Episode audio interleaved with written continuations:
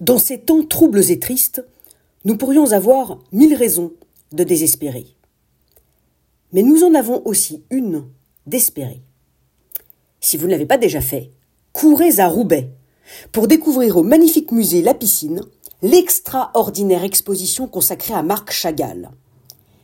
Ces tableaux qui ont fixé des visages avec leur douleur et leur regard portent une indéfectible et une indestructible espérance.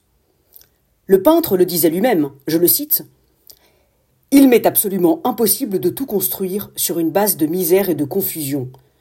Je vois comment le monde se transforme en un désert. J'entends plus fort, toujours plus fort, le grondement du tonnerre qui approche et nous tuera, nous aussi.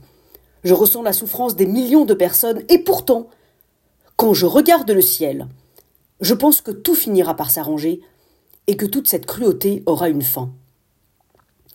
Marc Chagall a raison, Regardons le ciel, regardons le ciel et ses tableaux.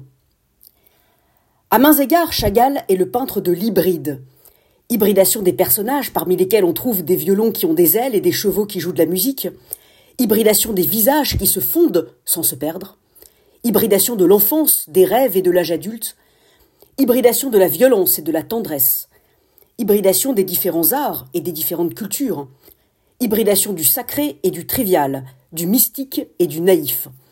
Hybridation de l'animalité et de l'humanité dans une forme de retour à un paradis perdu. Par ces hybridations, Chagall nous apprend à de devenir des Luftmensch, c'est-à-dire à embrasser une forme de légèreté de l'être qui tente d'échapper à ceux et à ceux qui veulent l'emprisonner. Dans tous ces tableaux, ce qui frappe le plus, ce sont les yeux, de gros yeux qui nous regardent et qui nous enseignent l'art de regarder, qui nous interpellent et nous implorent de ne pas rester aveugles face au monde. Cet art du regard qui incarne toute une philosophie de la responsabilité fait écho aux propos de l'intellectuel Elias Canetti qui écrivait que ce que l'on n'est pas encore capable d'exprimer se dérobe également au regard. Ces gros yeux, terriblement animaux, nous apprennent peut-être à devenir des êtres humains. Comme le disait Chagall, une nouvelle ère débute dans le monde, celle où nous serons tous gouvernés uniquement par notre conscience. Le jour où je mourrai, pour ceux qui me cherchent, vous me trouverez aux côtés d'une chèvre volante et d'un homme violoncelle, blotti dans un tableau de Chagall.